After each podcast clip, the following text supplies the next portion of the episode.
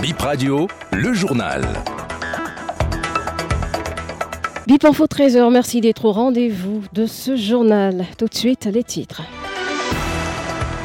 Les élèves n'ont pas encore repris les chemins des classes dans plusieurs localités inondées par la crue. La dernière pluie a augmenté le volume de l'eau selon Alban Fouidanou. Point focal risque et catastrophe à la mairie d'Adjoum. Environ 6 tonnes de cannabis euh, découvertes aux frontières maritimes de Semin-Craqué. L'unité spéciale de la police fluviale et maritime a mis la main sur trois embarcations sans équipage à bord.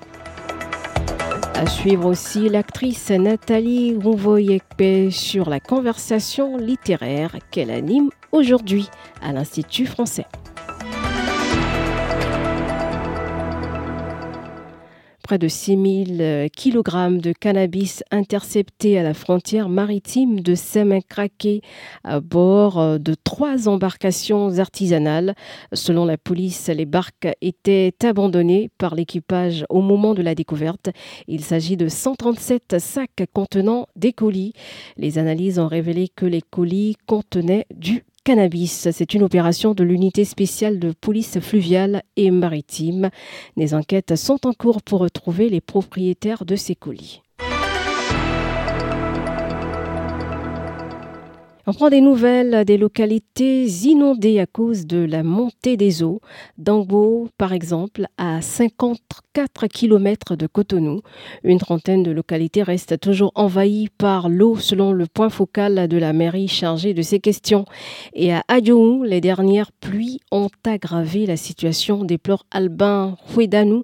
C'est le point focal à risque et catastrophe à la mairie d'Adjoou.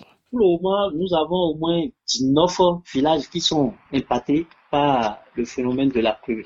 Aux dernières pluies du, du week-end, nous avons constaté que l'eau a considérablement monté. Si bien que même les zones dans lesquelles nous espérons que déjà vers la fin de cette semaine, il peut déjà, la sensibilité serait de mise. On ne pourrait plus espérer cela. Donc, mais au dernier nouvelle, c'est-à-dire avec les informations d'aujourd'hui, on a constaté que ça a commencé par reculer progressivement. Donc déjà, d'ici deux semaines, on peut déjà avoir accessibilité dans, dans ces zones très difficiles d'accès. Peut-être que vraiment d'ici deux ou bien trois semaines, probablement, quoi, pour la reprise des classes dans ces zones. Bon, pas bien, pas bien, pas bien. Euh, tout est à l'arrêt. On fait le point maintenant de quelques dossiers devant la criette euh, hier lundi, des dossiers dont cette réduction de peine pour l'ex-maire de Ouida, Séverin Adjovi. Les précisions de Aserabalo. Plus d'une dizaine de personnes, dont quatre femmes jugées pour une affaire d'abus de confiance et de corruption. Les mises en cause ont comparu devant la criette ce lundi. Il s'agirait d'une affaire de passation de marché public déjà exécutée pour certains. Aucune des personnes impliquées ne reconnaît les faits. Leurs avocats ont plaidé la liberté provisoire pour les mises en cause en détention. Le ministère public a requis l'irrecevabilité de la demande de mise en liberté provisoire. C'est la première fois que le nouveau juge se penche sur le dossier et donc n'a pas de conviction sur la garantie de représentativité des détenus, justifie le substitut du procureur. Le délibéré est prévu pour le 20 novembre.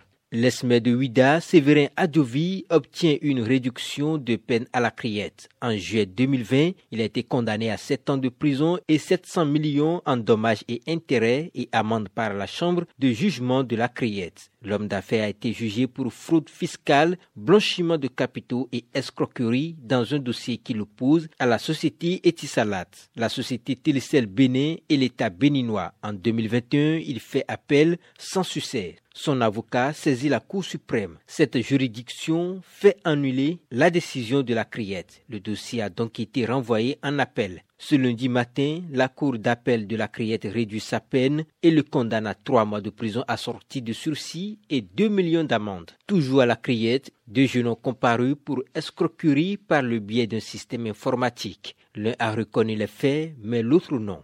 Celui qui nie les faits confie qu'il ne savait pas que son camarade était un cybercriminel. Il ajoute qu'ils sont tous ouvriers sur le même chantier. C'est ainsi que le collègue l'a sollicité pour effectuer un retrait. Le jeune homme souligne qu'il ne savait pas que les sous à retirer provenaient d'une activité de cybercriminalité. C'est au cours du retrait d'argent que les deux prévenus ont été arrêtés. Le ministère public a requis la relace au bénéfice pour celui qui n'a pas reconnu et sept ans de prison dont cinq ans ferme contre l'autre. C'est la semaine mondiale de l'éducation aux médias. Elle couvre la période du 24 au 31 octobre et à cette occasion, nous nous sommes rapprochés d'un audimat particulier. Les jeunes, quelques élèves de 5e en seconde, ils avouent qu'ils ne savent pas grand-chose sur les médias. Le média, c'est à donner des informations, peu importe les informations que tu sais. Je ne sais rien sur les médias. Je ne sais pas grand-chose sur les médias. On peut dire que les médias euh, permettent de se renseigner. Non, en classe, on n'a pas pris des trucs sur, les médias. Pour moi, les médias sont des influenceurs de YouTube qui donnent des informations sur la vie, sur le monde. Tout ce que je sais. C'est pas trop. Donc, euh, j'ai jamais entendu et je n'ai on ne parle pas à côté de moi des médias. J'entends ça, mais je ne je sais pas ce que c'est. Je sais pas beaucoup de choses. Mais je sais que c'est des gens, disons, c'est quelque chose qui est en rapport avec la technologie. On ne nous apprend pas les médias à l'école. C'est juste qu'on fait des cours de dessin d'architecte. Moi aussi, génie civil quoi. Donc euh, on nous apprend les dessins d'architecte, comment il faut construire les bâtiments, tout et tout quoi.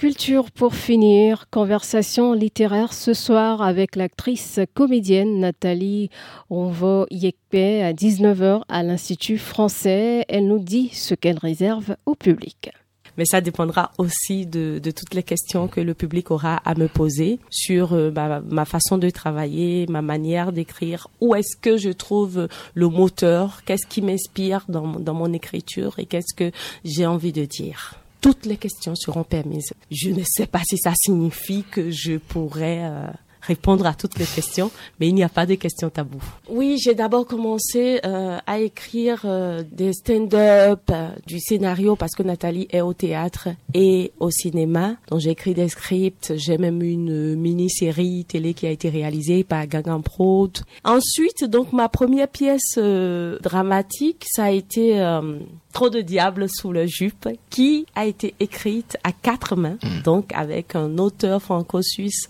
Michel Beretti. Après ça, j'ai eu envie de, de continuer, mais ce n'était pas facile jusqu'à ce que euh, je sois lauréate d'un dispositif euh, de les francophonies des écritures à la scène à Limoges. Ça m'a permis d'écrire cours sonores qui tout de suite a été bien accueilli et édité chez Lancement Éditeur, lu sur le cycle Ça va, ça va le monde de RFI, sur le Festival d'Avignon. Vous l'avez compris, c'est la fin de ce 13h. Merci de l'avoir suivi.